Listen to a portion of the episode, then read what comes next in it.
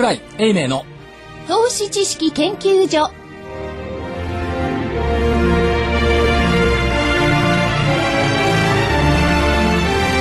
皆さんこんにちは。こんにちは。こんにちは。お今日はいいスタートですね。乗り遅れまましたたまた福井さんずれたね。ねちょっとずれましたね。福井さん。だけ。操作をしてるもん。ディレクターとしてね。はい。今週も桜井英明の投資知識研究所の時間がやってまいりました。スタジオには桜井英明所長。こんにちは正木昭夫探検隊長。こんにちは。福井主任研究員。こんにちは。そして新人の加藤真理子です。そしてえ今日は2月の最終週ですので白熊さんこと本沢誠さんにもお越しいただいております。よろしくお願いします。そろそろ冬眠から覚めます。えー、なんかすごいあの登場にぴったりな感じですが。敬意を表したんですかねこれマーケットもねそろそろ冬眠からね今日もちょっと大きく下げてしまいまあ、あましたとその辺はね、じっくり。いつ頃あの本田さんにアポイントを申し込んだんですか？い。や、もういつあも。決まってんの？決まってるんですよ。あの、毎週、月のですね、一番最後の木曜日最。終ああ、ということはここのところもウォッチングポイントですね。そうですね。そうですね。日経平均は今日は？はい、えー、大引けの日経平均です。126円39銭安、1万飛び452円71銭。126円39銭安の1万飛び452円71銭。ということになりました。福井さん。はい。悔しいです。でしょうね。ね。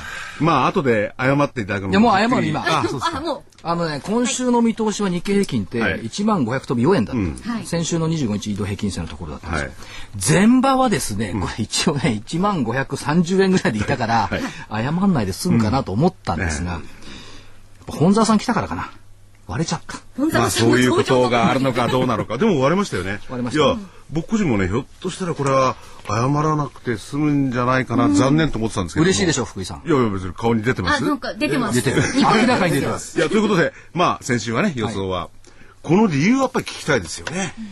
理由はみんな知ってますけどね。これ理由はだから急変が起きたってことでしょ。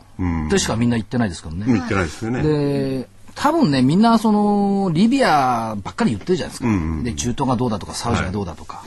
で目がそっちに行ってるんですけども。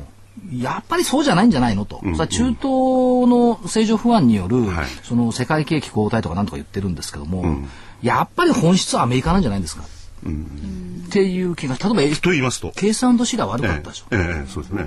そのあたりを見ているのと、それから QE3 に選べば、今 QE2 ですよねそうですね。やめるわけにいかんでしょ。ね、追加金融緩和やってこないといかん でしょ。いかんですねそれを我が世の春みたいにね、アメリカ一番とかね、言ってたら、まだ QE2 やることないだろって言われちゃったら6月で終わっちゃう。そしたら相場もっともっと大変なことになる。その意味では、まあ多少繋いどいてね、えーやっぱり QE2 やらないとダメだねというシナリオの演出という気もしないでもない。まあ、そこまですごい、この壮大なるですね、ええー演出にしても、シナリオをかけるものがなのかどうなのか。まあ、でもね、はい。面白いのは、リビアなんか行ったことある人います？いないでしょうね。私で知ってる限りでは一人しかいないんですけど、あるテレビ局のディレクターさんがリビアが好きで何回か行ってるんですけど、でみんなリビア行ったことないでしょ、みんなリビア行ったことないのにいかにも見てきたようにリビアの原油はいいとかね、リビアリビアの原油見たことあんのかってリアルいや、だって日本に来てなくてみんな、あの、欧州に行ってるわけですからね、ほとんどがね。ね？見たこともないな。リビアって昔のあのローマ時代のカルタゴですか？それすら私も知りませんけどねいやあのーそうなんだ話してたら、確かあれローマ帝国の時に、あのー反乱とかあれあったじゃないですか。あれ確かカルタゴですよあれカルタゴじゃないかな。リビアって。ど、ど、どっちかですよ？方位的にチュニジアか。隊長隊長そういうことはね来る前に調べてから今だって急に思い出したんだもん、ね。急に思い出したねね。で、これはなるべくあの、事実に基づくように、今の発言は聞いてる方は忘れてほしいですね。で、もしあれでしたら、歴史に興味のある方は調べていただければ。来週調べてきえます。はい。えでも、いずれにしろね、非常に歴史の古い国なんですよ。そうです。だから見たことね、見たことないのににわか中東北アフリカ専門家が増えたはい。これはね面白いな。マーケットって面白いな、なんかが話題になってくるとその専門家が勝手に増えてくる、どこで調べるのか不思議なんですよね。おまあこの人違うじゃねえかって。この人専門家じゃないのに、いやーなんていうのいるんだよね。でも昔あの去年大阪証券取引所のセミナーで、だって私中国株というとこやったんですけど まあそれはそれとして、はいはい。えーっとね今週不思議と思ったのは、おしめっていうのがねなんかおしめってみんなよく使うんですけども、おしめってなんか不思議じゃないですかっていう気がしてたんですね、で日経新聞なんか読んでても、今週の月曜日のコメントなんかね市場関係者。月曜日っていうことは先週の金曜日に言ったコメントだから、はい。まだ強いんですよ。すごいですよ。たった3日前ですよ。安値で買い損ない押し目を待っている投資家は多い。たった3日前。よ。本当にね、ここに来てね、この1週間、あるいは先週も含めて、僕は専門家のこともう当てにならないと思ったな。だから毎回言ってるじゃないですか。いいよね、これ。これはね、聞いてる人とか、個人投資家は泣いてますよ。誰を信用したらいいのか。まあちょっと待ってね信用すんな、桜井さ。そうんそうじゃなくて、そうじゃなくて、安値で買い損なわせたのは誰なんだ。うん。まあそうですね。で、押し目を待たざるを得ないようにしたのは誰なんだ？やっぱりいろんなコメント聞いて、いやー、まだだよねって言って安値で買い損ない。で、押し目待ってる。で、これ月曜日のコメントね。ところが、じゃあ押し目って何ですかってユニチャームが売ってるわけじゃないですよ。親父ギャグ。はい。そうですね。これも忘れていただいて。大丈夫です。流していただきましょう。上昇局面で株価が一時的に下落するっていうのが押し目でしょ。時々ね、最近わけのわかんない人いて、下落局面を全部押し目としてるんですよ。ああ。上昇局面で下落を押し目って、下落の途中の押し目、おあの下落は押し目って言わないんだよ。いやですね。リーマンショック以降ね、ここの混同が随分出てきた。で元に戻すと、上昇局面で株価が一時的に下落した場面で買うことを押し目っていうわけですよ。ただし、はいこれね、あ、ここで言ってないかな。本当に押し目なのかどうかが確認できるのは、時間の経過を待たなくてはならない。まあそれはそうですよね。当たり前のこと。で、押し目が押し目でなく下落の始まりであることが多い。まあまあ、多い、多いわけですよ割と。なるほど。それから、だから最初のうちは押し目だ押し目だって言って、そのうちに市場関係者は調整調整って言うわけ。で、調整が過ぎるとね、はいこれは本格的下落って。要するに起こってることは一緒なんだけど、表現が変わってきてるだけの話。っていうふうになってることが多い。で、逆に言えば、その吹き値、押し目の逆は吹き値ですけども、吹き値が吹き値でなくて上昇の初動であったりすることが、吹き値っていうのは噴水と一緒で一回下に下がるから吹き値ってわけでしょ。でも吹き値って意外と上昇の初期であったりすることが多い。そこの違いがちょっとあるっていうことは、やっぱこれ覚えておいていいんじゃないかなと思いますよね。それからもう一つ押し目ってことで考えると、株を買いたい投資家さんが絶望する事態。うん。ね。押し目を待つんだから。これはいい解釈ですね、その、あれとしてはね。ところがなんですよ。ところが、うん実際にはい押し目に遭遇すると、不思議と姿を消しちゃうんですよ、押し目っていう言葉が。うん。だから月曜日までは押し目押し目ってまだ言ってたの。はい。ままだ押し目になってないから。ところがこうね、日経平均300円ぐらい下げてくると、これは押し目じゃなくって、これは調整なんじゃないかって今日あたりの論調を聞いてるとみんなそうでしょ。不思議と姿を消しちゃう。うん。だから、どうなんでしょうね。正木さんゴルフ得意だから、はいはいカジュアルオーターってあるじゃない。ありますね。あれは水がなくても見えるじゃないですか。見えますね。ね。その逆ですよね。そうですね。だけど、水があるけど見えない。いや、水があるから見えないそれ押し目ですかね。でも押し目って、まあみんな買えないんだよね。買えない。買えないんです心情的に買えない。心情的に。買まあ。カジュアルオーターってゴルフをご存知ない方はね、こう池があるわけですよね。み水から離れて、はいね水池っていうかね、その水のところからちょっと動かしていくんだけどね。それは打ちにくいからとかなんか救済できる救済できるって、そういうルールがあってですね。ただね、はいちょっと変わってきたと思うのは、先週の日曜日に、あの、新宿でセミナーやったんですよ。正木隊長がなぜかね、来ていただきました。ええ暇だったんですよね、よっぽどね。体調ですから。現場を見なくてやっぱりどのくらい投資家が集まって、どういうムードになってるかっていうのはやっぱ現場見ないとね分かんないですよ、でね、すっごい緊張したんですよ。はい。理由。えあれね、ビルの30階でしたよね。30回でしたでね、下が見えるの。で、株は高い方がいいんだけど、ビルの高いところ私怖いんですよ。揺れるから。え、桜井さんって高所恐怖症？ビルの高いところ怖い。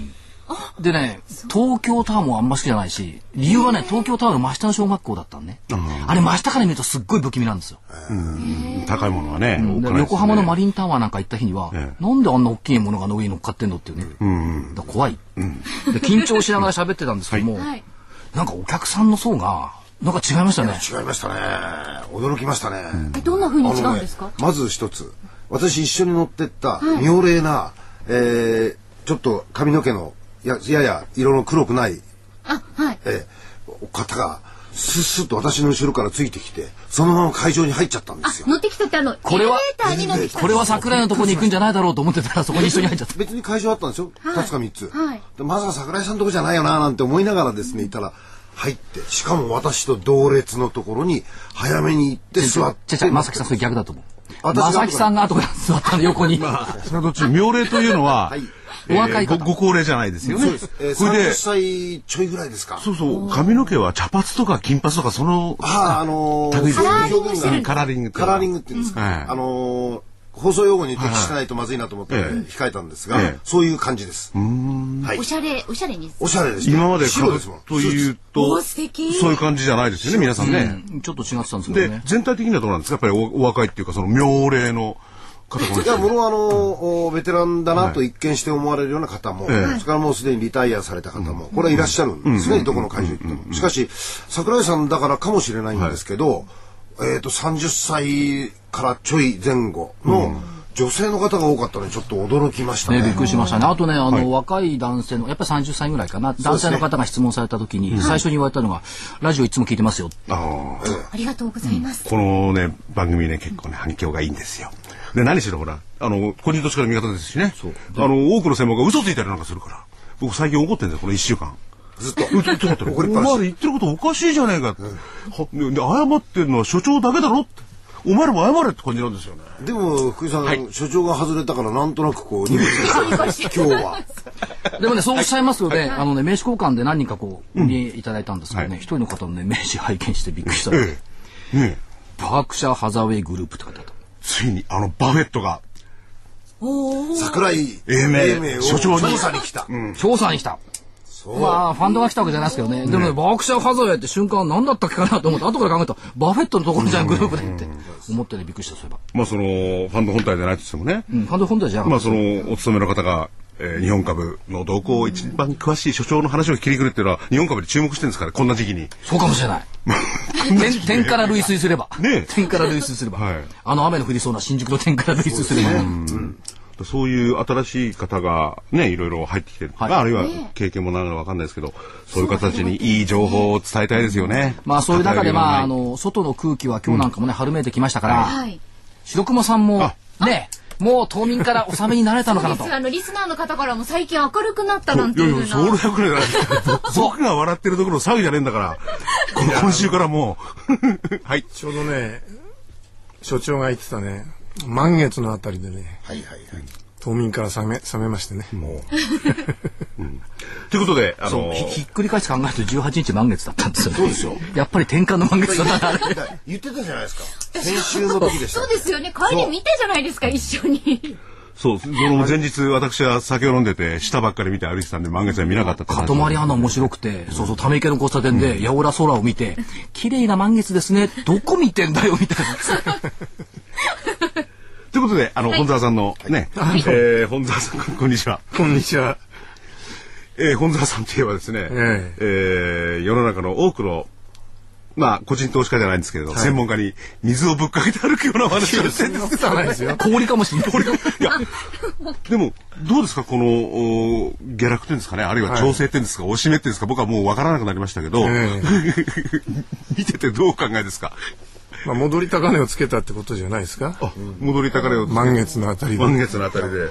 うん、で、それから以降は、まあ、ここの局面に入ってきてるわけなんですけれども、ええまあ、ジグザグでしょうけどね。でも基本的には、えー、本沢さんは、よし、俺の味方は当たったなと思ってるでしょいや、まあ、そんなこともないですけどね。う。ええで、どうなんでしょうか、その、日本株はね、えー落ち込み、アメリカの落ち込みは非常に大きいですよね。うん。それはどうお考えになりますか？まあ、でもね、今回はね、原油価格がね、急騰したってことがあるんでね。はい私はね、え原油禁輸だとかね、あるいはスエズ運河封鎖だとかね、そういうことにはならないと思いますよ。でもね、反米色に染まってることは間違いないんでね。ね、スエスエズ運河封鎖しないけど、イランの船がどんどん通るんですかそれはらね。軍艦がね。でもね、新政権は、最初はね、早く国際社会に認知してもらいたい。承認してもらいたいと思いますから、はい。過激なことしないと思いますよ。猫かぶると思いますから、むしろ米欧に、はあの、逆らったりしないでね、気に入られるようなことするんじゃないですか？まあ、だからね、あのー禁輸するだとかね、そういうことは、まあ、リビアの東側は別ですよ。はい。今戦ってる最中ですから、油田がたくさんある東側がね、あの、自分たちの独立というか、はい。新政権を認めないなら禁輸するというようなことは言うかもしれないですけど、うん。それを除いてはね、だんだん移行していく新政権が、最初から禁輸するだとかね、エジプトがスエズ運河封鎖するだとか、そういうことは言わないと思いますね。まず内政を固めると。でも、固めた上でね、はい。盤石になってからね、そう反米的なことを言い出すんじゃないかなと。いろんなところでね、あの、革命が起こったところで、はいまあ革命という言葉がいいのか暫定政権を作ったりなんかしてるわけですよ。えで、その、旧来派閥が入ってるとか、はいそういうことだけで、相当もう揉めちゃってますよね。そうすると、その、えー穏健派という言葉がいいのかどうなのかもわかんないんですけれども、そういう派が果たしてしばらくでもこう政権を維持できるのかどうなのかってえそれも含めてね、よくかぶるんじゃないですか？だから、穏健派じゃないと思いますけどね、私は。基本的には。とにかく政権をちゃんと取るまではね、おとなしく、そうじゃないと生きながらえってこな、来ないですから。まあ、その意味で言いますと、おとなしくっていうと、まあ、アメリカに対して従順な態度を取るということですね。それを、今までの論調のですね、今日はちょっとお聞きしたいことがあって、ええ本沢さん、どう考えて僕は、あの、なんか、アメリカ嫌いだからなんか物を言ってんじゃないかって感じがするんですよ。嫌いじゃないですよなんか歴史的な流れかなんかのね。まあそう思いますよ。うん。だから、あの、どんなに栄えていてもね、また一時期どんなに強くてもね、まあ永遠に続く帝国はないわけですよ。はいこれは隣の中国でもね、王朝がいくつも変わってますし、ええじゃあローマ帝国にしても、それから大英帝国にしてもね、えーまあいつかは日の没する時を迎えるわけで、私は米国がまさにそのような時をね、迎えつつあるのではないかと、そう思ってるだけですよ。まあ確かにね、あの、えー大陸国家とか海洋国家とかね、いろいろ見方があって、それによってこう経済の覇権なり動きが変わるっていうのも、歴史学が言ってる人いますけれども、ええ。そういう視点でやっぱりものを見てて、えーアメリカも終まあ わりだって私ことなんだ。の視点で言えばね、米国の絶頂期は2000年頃だと思いますよ。もう11年も経っちゃってるんですね。まあ、まずね、1989年ね、これでベルリンの壁崩壊で、はい。これは米国を盟主とする西側社会がね、東側に勝利した。はい。で、これによってね、旧東側にある巨大なマーケット、それから低廉安価な労働力、これ中国とですね、これを西側が手に入れるわけですよ。でね、この軍事的勝利の分け前、最も大きく取るべきは、当然ながら親分の米国ということですね、アメリカですよね。で、まあ、その勝利に続いて、じゃあ、米国は次に何をしたかっていうとね、この旧東側を含めて、新たに手に入れた巨大な世界マーケット、自分の商売がしやすいようにね、米国標準、いわゆるアメリカンスタンダード。はい。で染め上げていくわけですよね。まあもちろん世界標準というふうに言いますけどね、実はアメリカンスタンダードで、まあその代表例がインターネットですよ。この元軍事技術、これを基幹とする、まあ、情報通信技術といいますか、インフォメーションテクノロジーですね。IT、これが世界標準になって、米国はその巨大な IT バブルを謳歌することになった。これがまあ、2000年の頃ですよ。で、これでね、えーソフトパワーが全開だと、私は見てるわけです。つまり最初は軍事力、次にソフトパワー全開。ところがね、ここで、まあ、絶頂期を迎えたわけですから、え IT バブル崩壊してしまうんですよ。だから私はね、ここがね、ピークだと思ってる。でもねその後ね、はいここが重要なところでね、その後ね、えーいろんなバブルが生まれてますけど、これは私はね、単なる延命策に過ぎないと思ってるんですよ。例えば住宅バブル。はい。これで IT バブルを肩代わりしたと。それから資源バブルがあったり、新興国バブルがあったりね。これはまあ、あと、極端に言えば、この対テロ戦争だってね、これ新規需要創出効果というものを考慮すればね、まあ一つのこの手こ入れ策ですよね。で、またこれらに通底する金融工学。これらもまたバブルだったと。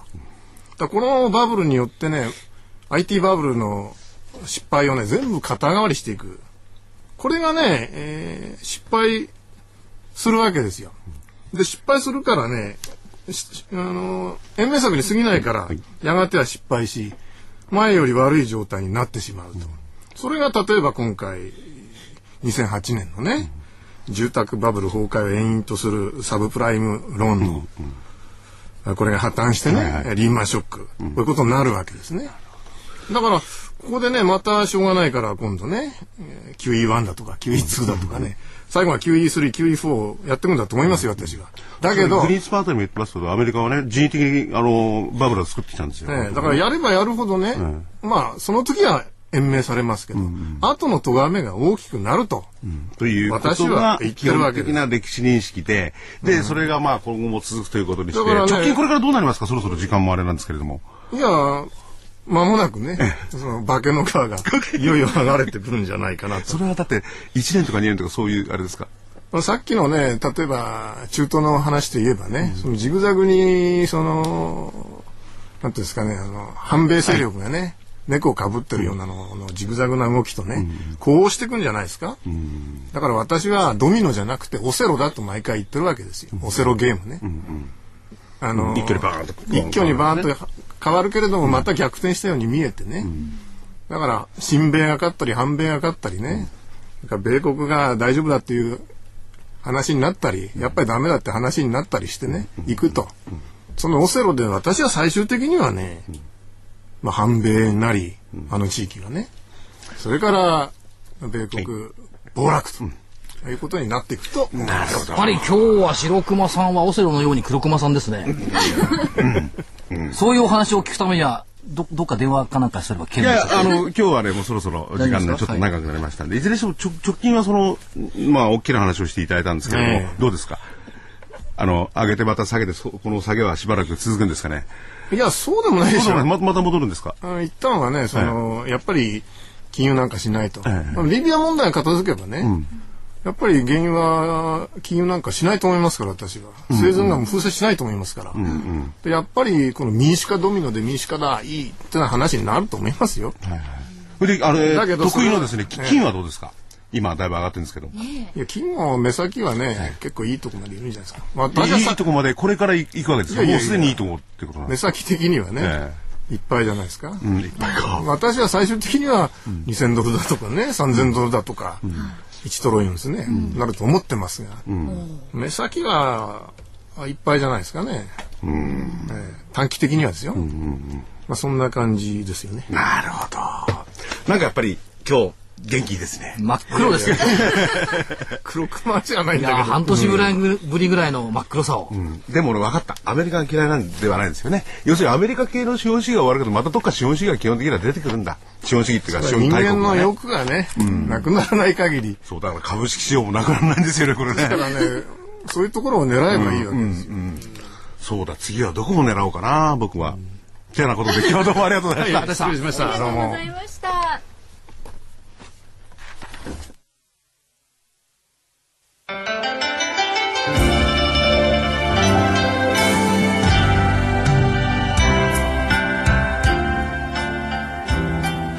こんにちは。桜井英明の投資知識研究所研究員の加藤真理子です。桜井所長の投資知識研究所お楽しみいただいていますか？この番組はこれから株式投資を始めようと思っている方や投資を始めて間もない方にはなるほど株式投資ってそういうことなんだと納得していただきまた投資経験の長い方にもそうだったのか。そんな風にすれば楽しくリターンが増えるのか。とはたと膝を打っていただきたい。そんな番組です。投資知識研究所の桜井英明所長は日本の株式の中心地兜町など世界のマーケットカタリストと言われています。カタリストとは英語で触媒のことですが桜井所長は株式市場と個人投資家をつなぎさらに触媒のように市場と投資家が良い連鎖反応を起こすよう願っています。どうぞこの番組桜井英明の投資知識研究所をお楽しみください。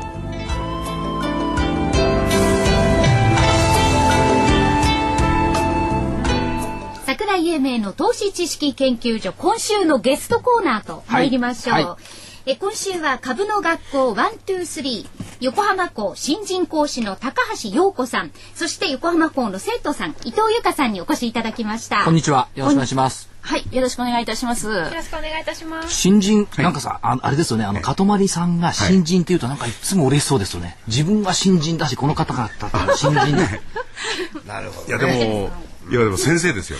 そう。ねじゃあそれより、それより、福井さん、はい何ヶ月ぶり？この差し入れ。僕はこれ大好きなんですよ。これといってもテレビじゃないと見ないですけどね。目黒区目黒本町2丁目の小川県のレイレイズンウィッチ。はい。老舗でございます。ね、ビールの場合はさ、あのね、福井さん飲んじゃったけど。あの福井さんと桜井さんちゃんとお仕事しててね。はい。ああ、そう言って。ちょっといただいてますから、そちらでお仕事してで、る。高橋さんとワンツはいお前様あげますー、ワンツースリーのですね、高橋さんと、お伊藤さんを、まあはいお迎えしてですね、いろいろ、えーお話を。どうですか？株の学校ワンツースリーの講師になるためにはなんか非常に厳しいハードルあるんですか？テストも何種類もありますね。テストがある。はい。筆記テストは95点以上。何点満点で？1000点満点で？100点満100点満点で。95点以上のテストが3種類ありましたね、はその後に投資のテストですね、はいそれが投資資金の10%を3ヶ月更新すること。えー、とパフォーマンスを月10%上げる、をことを3ヶ月。3ヶ月、これをクリアしないとまずあのスタートラインに立てないということですね、で一応スタートラインには立てたという一応立てたっていうことなんでこと、す。ねはい、だから10%の3ヶ月をクリアしたと、はい、優秀なんですだから。10%と言ったら今大変ですよ。だから1億円あったら1000万ずつ毎月儲けないまあ、そんなにあると思いますないけどんですけど、は大い、体あの、世界の有能っていうかファンドだってプラス 1. 点何ぐらいですからね。あ、そうなんで前前年に比べて0点前期に比べて0.03かなんかマイナスになってるぐらい。こんなこういうね10%だったらもう雲の上ですよね。あのね月10%福利ってことでしょ、うん、そうですよね。その月々だからね。はい。まあ、1回1ヶ月目は10%だけど、はい。その次は？1112%になっちゃうわけでしょ？元金に元金対してはに関してはね。全部貼れてる貼ってるとすれば、うん、だからその銘柄をね銘柄っていうのが組み替えてや話は別ですけどね、はい。一つでやっていけばそれはそうなりますよね。しかし福井さん、はい。この二人本当に食べて何にも喋んないですよ。喋んないですね。隊長と塊アナウンサー。いやたまにはそういうこともいいと思いますね。ね。ね。でなんでそもそもその株の学校ワンツースリーに入って、はい。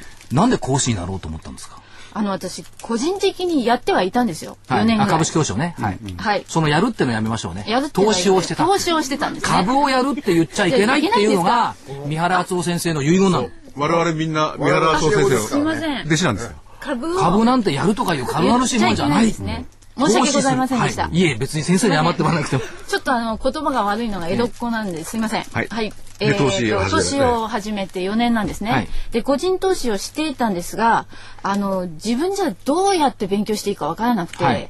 それでいろんな本買ったんですよ。はい。あの金持ち父さんシリーズから、ええ。100万円の元金からはい。3億円になりましたみたいな本から、まあいっぱい買いまして、ええ。で株の買い方分かったので、はい。まあ投資してみようと。本たくさん買わなくても 株の買い方わかると思うんだけどな。いや一応形から入りたかったので。形からね。え A 型ですか？A 型です。やっぱりね。はい。でもあのわかんないところは随分はあの飛ばして読んで、ええ。まあ分かったつもりでやったんですね。はい。はい。まあそれで結果は伴わず、ええ。全然うまくいかず、はい。5万円買ったら8万円ぐらい負け、はい。また2万円買ってはい3万円負け、はい。みたいな感じで、まあ全然うまくいかなかったんですえね。えもうやめちゃおうと思った。やめちゃおうと思ってでもここは一発頑張りたいって思ったんですよ。はい。で思った時にリーマンショックが来ちゃったんですよ。頑張ろうと思ってきたリーマンショックっていうのは、はい。えー先生にとってはプラスでしたかマイナスでしたか？その時はまだ一人でやっていたので、ええ。大打撃ですね。なんか江戸っ子の割に関西弁になりますね、うん。いうんまあまああそうですかいやいやいやまあそれはいいです大大打撃ですか？大打撃ですね。これ関西弁なんですか？いやいやいやいいといいですちょっとなんかいいですかないいですか？いやいやいやうございます、はいもう何弁だろうが仮弁だろうがもう大いに結構どこでもいすみません。はい。はいそれでまあ大打撃受けまして、えそれでまあ半年ぐらいまあ白紙の状態というか、はいどうしたら呆然自失呆然自失ですよ。どう負けたらいいのかっていうか負けたものをどうしたらいいのかわかんないんですよ。どう負けたらいいのかっていうのは非常に。どう負けたらいいのかわかんない、あの当時でもそうですよね。2008年の10月から2009年の春にかけてはどう負けたらいいんだ、本当そうですよね、負けたやつをどうしたらいいのかって本で見てもまたわからないわけで書いてない。んですよ。処分の仕方ってあんま書いてない。書いてないんですよ。で、わからなくって、はい。半年ぐらいそのまま塩漬けっていうのをええええ経験しまして、ははい。い。現物もと良かったですね。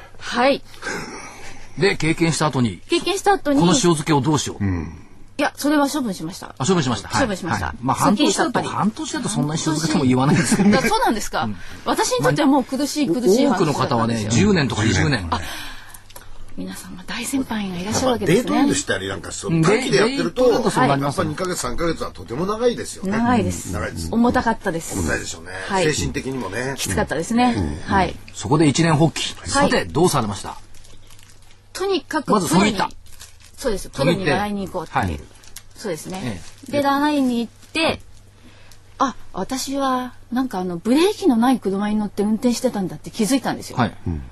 いやようやくですよね。え、え。エアバッグもなかったんだって気づいて、ええ。ええそこでこの学校に入学してちゃんと負け方も教えてもらおうと思って、はい。そこでようやくこう復活できた。復。活ですよ。ということは何、あの、株の学校ワン、ツー、スリーって、はい。ここにも何回か来てもらいました。えあの、泉代表と、飯塚ちゃん？飯塚さん。はい。が、はい。何？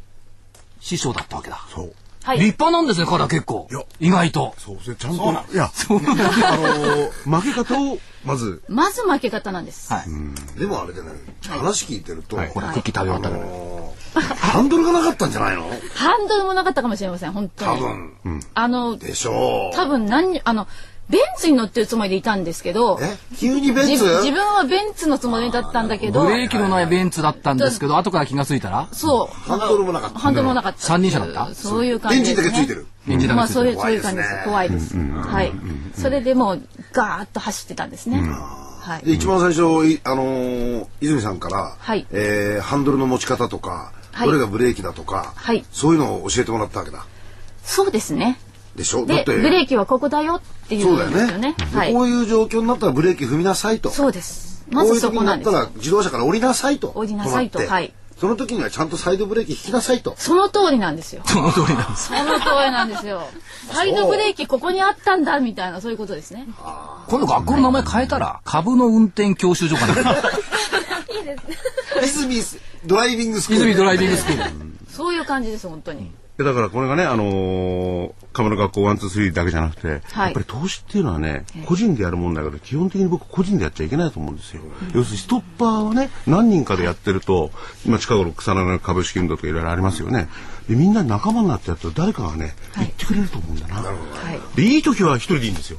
やっぱり悪い時には仲間がいた方がいいですね。はい。誰か止めてくれるね。はい。この間だけど、桜井さんのね、セミナーでね、桜井さんやっぱり言ってましたよ終わりの頃に、株を買ったりするときには、投資をするときには、一度ぐらい見なさい。一度ぐらい電話をしなさい、何も知らずにいきなりボンと言っちゃっちゃダメですよっていうのはやっぱり言ってましたね所長。ええ。はい意味軸も申し上げました。やっぱ会社見なきゃダメだし、見て触って、えー感じて、そう。それから投そ資れで万が一失敗しても、好きなら、まあしょうがないですよねって話になりますよね。そういうわけじゃないけど失敗しないために、はいやっぱりいろいろ研究というか触って触れてみるっていうのは重要でしょうね。はい。で伊藤さんはどうなんですか？今、はい生徒さん。はい。えそうですね。私はあの高橋先生とは違って、あの株のことを全く知らずにはい学校に入りました。はい。はい。それであの私はあの今大学生なんですね。それであの資金ということもありまして、はい。あの少しの資金でもできる方法がないかっていうことで探していた時に、はい。このワンツースリーに出会いまして、えなんか簡単そうだ 楽しそうだっていう思ってしまったんですね。そのその1回でも授業を受けようと思ってまあ1年半ぐらいですかね、習ってます。えはい。ちょっと待ってください。この番組に、はい今、今大学生とおっしゃいました？はい。女子大生来たの初めてですよ。絶句されてますけど。いやいやいやそうだ。初の女子大生。初ですか？初です嬉しいですね。はいいや、僕も嬉しいですよ。僕の方がもっと。はいそれで、あ、ごめんなさい。専門は文系ですか理系ですか？文系です。文系ですか？あ、はいじゃあ意外と理系でもないんだ。そうなんですよ。あの数字は全くもう興味がなかったんですけど、ええ。なぜか投資は面白いですね。これで数学好きになりますよ。数字が。あそうですね。でこ数れから。字が面白くないとやっぱりはい。ね投資はできないしだからえっとイメージを出すのは右脳左脳右脳の方ですか？えー数学的なものがと、その、あれ？どっちが逆だったかな？イメージと理工、理工ね。だから右脳は発達してるんですよ。ですからここに左脳がクッと加わるとはい。多分いい頭脳になってくるんじゃないですか。はい、今正木さんが言ったその数字がこれからね、という話がありましたけども、じゃあ最初の一歩は、はい。7974任天堂泣くなよから覚えますか、暗記ですか？ロック50子ファナック。花くいいですね。はい。コード番号の語呂合わせ。いいですね。ね。うん。まあ、それはそうとして。それで伊藤さんは、はい。まあ一年近くね、もう、えー、こうやってるわけじゃない。ですか。やってるってこう勉強してるわけじゃないですか。はい。実際に投資をされてるんですか？実際投資もしてます。どうどうですか？そうですねあのそうですね最初の頃はあの例えば1000円のプラスでも、私にとってはプラスっていう感覚でやっていたので、あの今本当に負けないっていうことを目指して毎月トレードをしております。負けない。いいこと教えるね。あ言っていいですか、はいはい言っていいですか？どうぞどうぞこの間のセミナーのね、一番最後にレジュメにつけたのが、負けないための投資法則うですで、先々月の DVD で負けないための投資法則を11条作ったでしょ。あれと一緒。あれをちゃんとコピーでね、えー全員に配ってましたよ。僕は最近、まあこれ落ちてきてから言うわけじゃないですけどね、株価が。まあこう株価は上がるのかもしれないですけれども、負けない、数よりも負けないことが大事ですよね。そうなんです。そうですね。あの、ミニ、あの、ミニマックスって理論がありましてね。それは何かっつったら、まあそれは理論のことを話すのはもう難しいからやめるとしてですね。とにかくとにかく、とにかくね、負けちゃいけないんですよ。うん。で、負けることに全神経を集中する。負けるじゃないか。負けないことに集中する。そうすると勝つんですよね。なんかもっともらしいこと言いますね。いや、ワン、ツー、スリーの理論と一緒です。いやだからねワンツースリー移籍したらどうですか ぜひ。いや、非常勤講師。やっぱり僕はね、あのね、こういう綺麗な女性の生徒さんいやいやいや、泉さんとね、飯塚さん、いいこと教えてると思う。なるほど。勝とうなんて冗談じゃないって話ですよね。あの、負けないことは自分でコントロールできると思うんですよね。はい。勝つことはコントロールできないんだもんな。まあ、なんだって僕はね、妻すらコントロール実はできてないんですよ。言いますね。そこに。そんな難しいところはね、はい。あのー、ケセラセラがいいですよ。これ無理です。またいい加減な証券マンが。ケセラセラもう本当にないい加減。なんで株屋ってそういい加減なんですか？いやいや、不可能。もう近代近代的株屋になりましょうよ。こと奥さんの、あの、あれについてですよ。はいえなるほど。で、今のお話の中でですね、えっと、要するに売り場どうしようっていうのはどこにもないよって話になったじゃないですか。えで、ところがですよ、はいマスコミとかね、市場関係者の視点って、局地的にですよ、いつも、ここが買い場なのか買い場でないのかだけの判断だけなんですよ。そうですね。ね。そうすると、お立ち位置としては、新規に投資をするならばどうするっていうことで物事を判断してるでしょ。だから分かんないし、ブレが大きいな。で、本当に、本当に投資家さんが必要な、さっきの今のあの先生の、先生の、と一緒で、高橋先生ね。高橋先生の名前忘れたあ。りがとうございます。リーマンショックの時のあれを超えられるんですかどうですかってことですよ。それからもっと先輩の投資家さんになると2000年の IT バブルの時の、いわゆる塩漬けを超えられるのかどうか。はい。で究極的に1989年の平成バブルを超えられるんですかどうですか、これが一番大きいんですよ。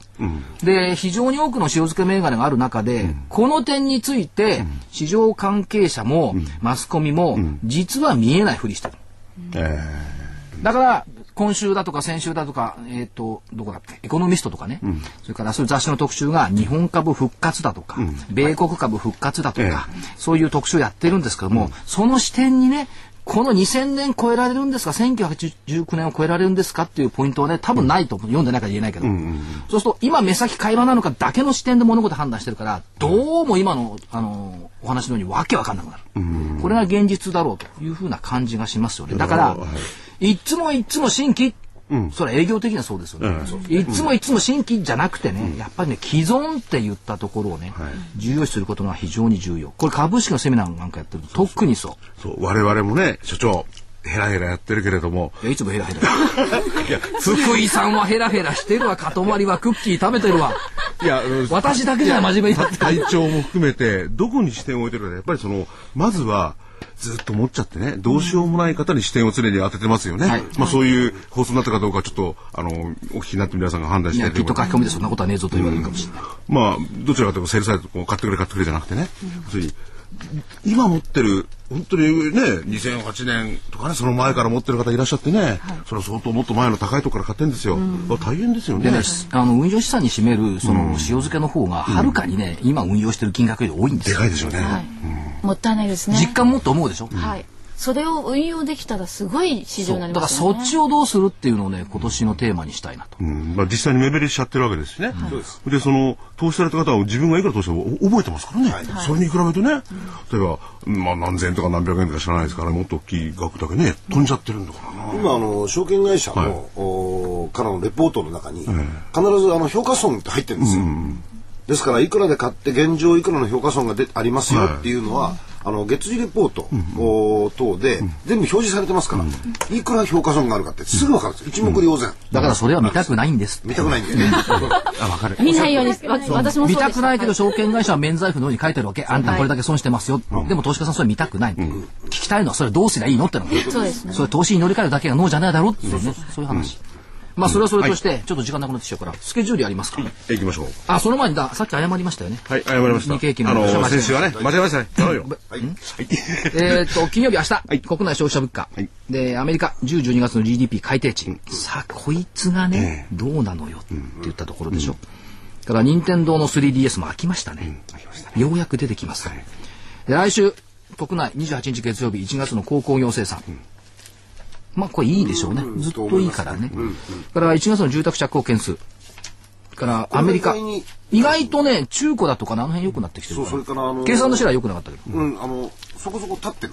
ええそれからシカゴ工場部協会景気指数インドの10、12月の GDP 台湾休みなんですよ。ええ。お、そっか。あんま大したことないんだ、はい28日は3月1日1月の失業率国内のね、はい。から、えーっとブリヂストンがトラックバス用のタイヤの値上げ出荷価格を7%引き上げ、国内10年国債入札、アメリカ、ISM 製造業指数。これがちょっとね、引っかかるっちゃ引っかかる、が2月の新車販売、がユーロ圏の消費者物価。だ ISM でしょうね。先月もそうだったから、これちょっと引っかかる。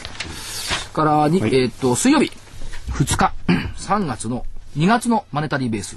日本のね福井さん。はい。第1回、はい。国際スマートグリッドエクスポ、あるんですよ。これと桜井さんどこ？スマートビッグサイト。ビッグサイト。第1これが回、ね国際スマートグリッドエキスポこれが、所長がね、相当前からスマートグリッド、スマートグリッドってこういう定着する前から何言ってんだろうなって僕は思ってたんですよ。ね。ね第1回。ついに第1回がこんなエクスポまで開かれる。やれます。が2月の ADP 雇用統計、まあ、これがまた良くてね雇用統計が悪いんじゃないのっていう、このチングハグさ、で最近ベージュブックあんまり言わなくなりましたね、で 一応ベージュブックがあります、からもう一個あるんです、はい。ASEAN のインドビジネスフォーラム、はい。これインドでやるんですインドでやる。ASEAN のね ASEAN のやるんですけどインドもですそねのくせねこの日にねインド市場休場なの何かあるんですか？わけわかんない。の いや、インドや、インドも、インインドもね、ひょっとしたらなんて言われてますからね。そして皆さんのご興味のある秋冬物のパリコレ、3日木曜日ひな祭り。あ、はい。そっか。もうそんな時間だ。国内10、12月の法人統計、はい。えー、と JR 博多シティ開業。高島屋大阪店改装終了、はい。が2月の ISM 非製造業の指数、スペイン国際入札、ジュネーブ国際モーターショー。だから来週はスマートグリッドと車じゃないですかこうやって見たら、でえっ、と、金曜日。これ、まあ、あの為替の方々が一番重視するあ2月のアメリカ雇用統計。時計ですね。といったところと、どうせ来週なら言い始めますよ。中国の全人代が4日の金曜日から10日ほどスタートします。だ中国がどう出んのっていうのは出てくるでしょう。それからさっきのスマートグリッドでいくと、この間ほら、あの、バッハさん来たじゃないですか。うん。スーパーファンドのね。ね。で、えっ、と、なんだっけ？映画出たじゃないですか。あーウォールストリート。ウォールストリート。であれ見たあの日経のコラムが月曜日に乗っかってて、えっと、題名が生き残ったグリード、強欲っていうのが載ってたんですよ。はいはいはいはいはい。で、私まだ映画見てないんですけど、えっ、と、主人公月光、マイケル・ダグラス、出所した時の言葉。映画の中で言ってる、はい次のバブルはグリーンエネルギーだな。ハリウッドは世界より先んじていろんなもののシナリオを作るから、次のバブルはグリーンエネルギーだな。多分これ映画、去年の今頃作ったんでしょうね。どうでしょうね。去年の今頃グリーンエネルギーって言ってた。あ、言ってますね。でもまあそれと木をいつにして第1回国際スマートグリッドをやるっていうのは何とも言えないこんな感じですね。で来週の見通し下限1万274円はい。2月1日の終値ということは月足要線の分岐点、上限1万飛び817円はい。200日移動平均の10%情報乖離この間もね200日の10%までいったらこれ下来ちゃったそうだね。だからまあ月足は要請になると思うんですけども、そういったところで見ております。で、株価、これセミナーでも言ってますけど、2と、2と5と8の法則。ええはい。1月以降の今回の日経平均見てれば、200円と500円の間でずっと揉んでいて、500円抜けたら800円台行って、800円だから500円まで戻ってきて抜けちゃった。ということは下ね、1万274円っていう、やっぱり2のところに戻ってきたのかな。こんなシナリオでいいんじゃないでしょうか。ここで踏みとどまれば1万800円もう一回戻りってあるんですけど、ちょっと今日抜けてるから、ちょっと下に抜けてるから、微妙。そしてもう一つ、今週はアメリカの国債の入札があったからやや難聴。来週アメリカの国債の入札はありません。だから復調、リバウンドと見ておるんですが、まあ、いずれにしても、来週、あれですね、この、えー見通しから見ると、予想から見ると、ちょっと、あれですね。ね。あれですね。あんまり強くないですね。いや今週より強い。え今週だって上はとりあえずね、こういう形に1万1057円にしたわけですよ。いいですか、下げますらね先週なんて言ったかっていうと、20日以降の日経平均の星取り負けてんですよっていう、月の20日に物売るの一差もあるけど、20日以降負けてるよって言ってるんですか、はい。はい。でアメリカ国債の入札があるからやや難聴って見てますよって言ってる、うん、言ってましたよ。その方向には来てるけど難聴過ぎたの、ちょっと。失礼いたしましいえいたえ。やっぱりそのファンダメンタルズとか日々の動きってのは非常にインパクトがあるものってのはガーンといいっちゃいますもんね。あのですね株を上手になるコツって一つあって、はい。常に見続けること、場を、なかなか見続けるの時間もができないんですけど、はい。やっぱ常に見てる人はね強いというところはあると思います、なるほど福井さんなんか日経も読まないし場も見てないんだから見てない。ということで、はい。はいということでちょっとここからお知らせですね。はい。はい。えー桜井英明の投資知識研究所2011年2月号の DVD が本日発売になりました。早いですね。第11弾です。今月号はですね、桜井英明がこの DVD だけで初めて明かす。投資はセンスだ。投資センスの磨き方。僕は相場のここを見てこう行動する。桜井英明投資の勘どころのつかみ方と対応術。というテーマで、えはい、皆様方にお届けしたいと思います。それやっぱり塊アナウンサーが読んだ方がいいわ。さっき田中アナウンサーがよ真面目に読んでたらどんなやつかなと私聞いてましたけど、恥ずかしくなっちゃって。価格の方は8400円でございます。ねるだこのカッコの中読んでくれないですか？あ、中桜井さんは具体的な投資活動はしていません。内容はあくまでも桜井さんが投資家として相場に臨むとしたらどうするかを想定して話すものです。そうです。はい。これね、あの、すでに収録したんですけども、はい先ほど、ね、会長の方からも話があった例えば右のだ、左のだとかですね、そういうところも実は鍛えられるんですよね、センスが。センスは持って生まれたものではないと。勉強しろって。センスがないと思って。株の学校1、2、3に行って勉強しろよて。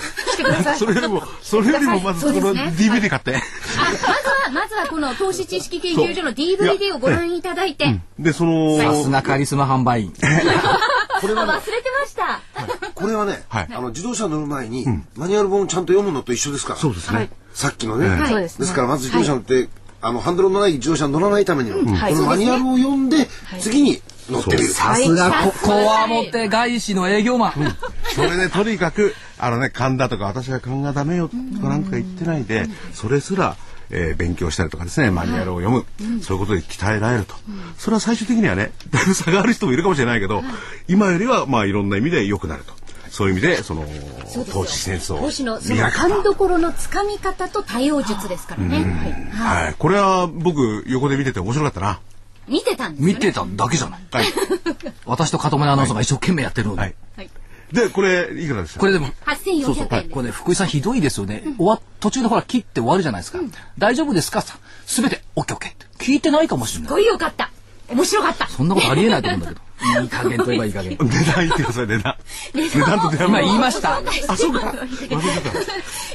桜井由美の投資知識研究所え2011年2月号の第11弾の DVD ね投資センスの磨き方僕は相場のここを見てこう行動するとこう行動するですね失礼しました、はいはい価格は8400円ですでこの時期にとにかく買った方がいいですよ。はい。お申し込みは、ラジオ日経の事業部、電話03-3583-8300、03-3583-8300までお電話ください。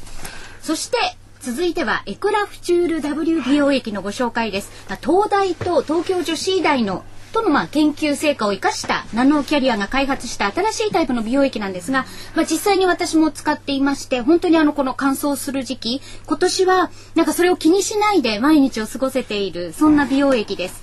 まあ、あのメディカル分野でナノキャリアが追求してきました研究成果によって生まれた新しいタイプの美容液なんですね。でちょっと難しいんですが高分子ミセルのナノ粒子、まあ、本当に小さいということですよね。美容液に高濃度で配合させましてでビタミン C 誘導体やビタミン E などのブライトアップ作用。そして保湿し保湿性の高い成分を角層の隅々まで行き渡らせます。潤いあふれる透明感のある素肌へと、ね、導くということですね、無着色無香料アルコールフリー、まあ、肌が本来必要としている成分のみを配合しています。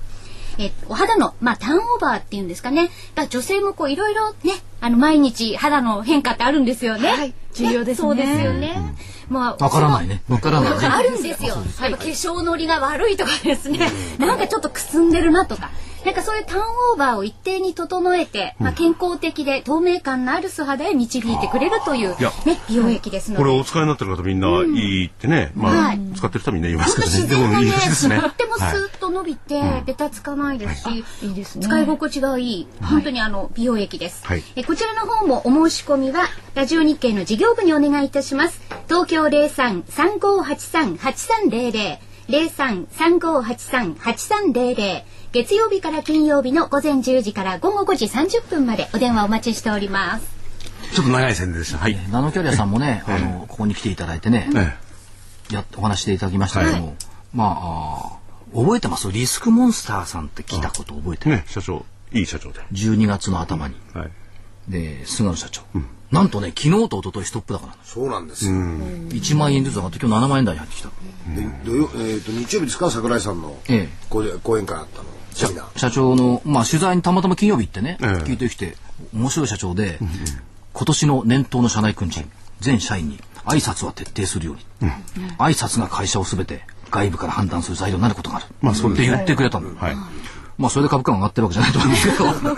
そうでもね。やっぱこの番組来てくれたって社長さん元気に喋ってもらってトップがね2回してもらうと嬉しいなっていうふうに考えておりますですね、あもう間もなく時間なくなる、はいですけどね。はい。あと2分ほどですね。ゆ言っていいですか？いやどうぞ。最近ね替え歌凝ってんですよ。凝ってますね。どうぞ歌っててください。いや歌うと著作権あるからそうか。今回はどんな「サライ」ってあるじゃないですか。難しいですよね、この時期のね、ちょうどほら桜が散るような桜が咲くような、遠い夢捨てきれずに兜町に戻った、穏やかな春の日差しにが揺れる静かな取引所、塩漬けより悲しみより憧れは強く、寂しさと背中合わせの一人きりの旅立ち。まさに高橋先生そんなもんです。素晴らしいですね。そしてええ。まぶた閉じれば浮かぶ株価が。そういう状態の日もありますね。迷いながらいつか帰る株のふるさと、買い物吹雪の兜の空へ。はい。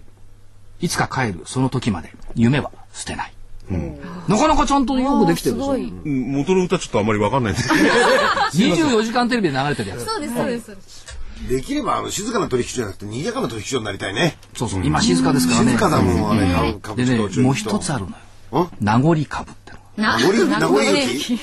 今春が来て株は綺麗になった。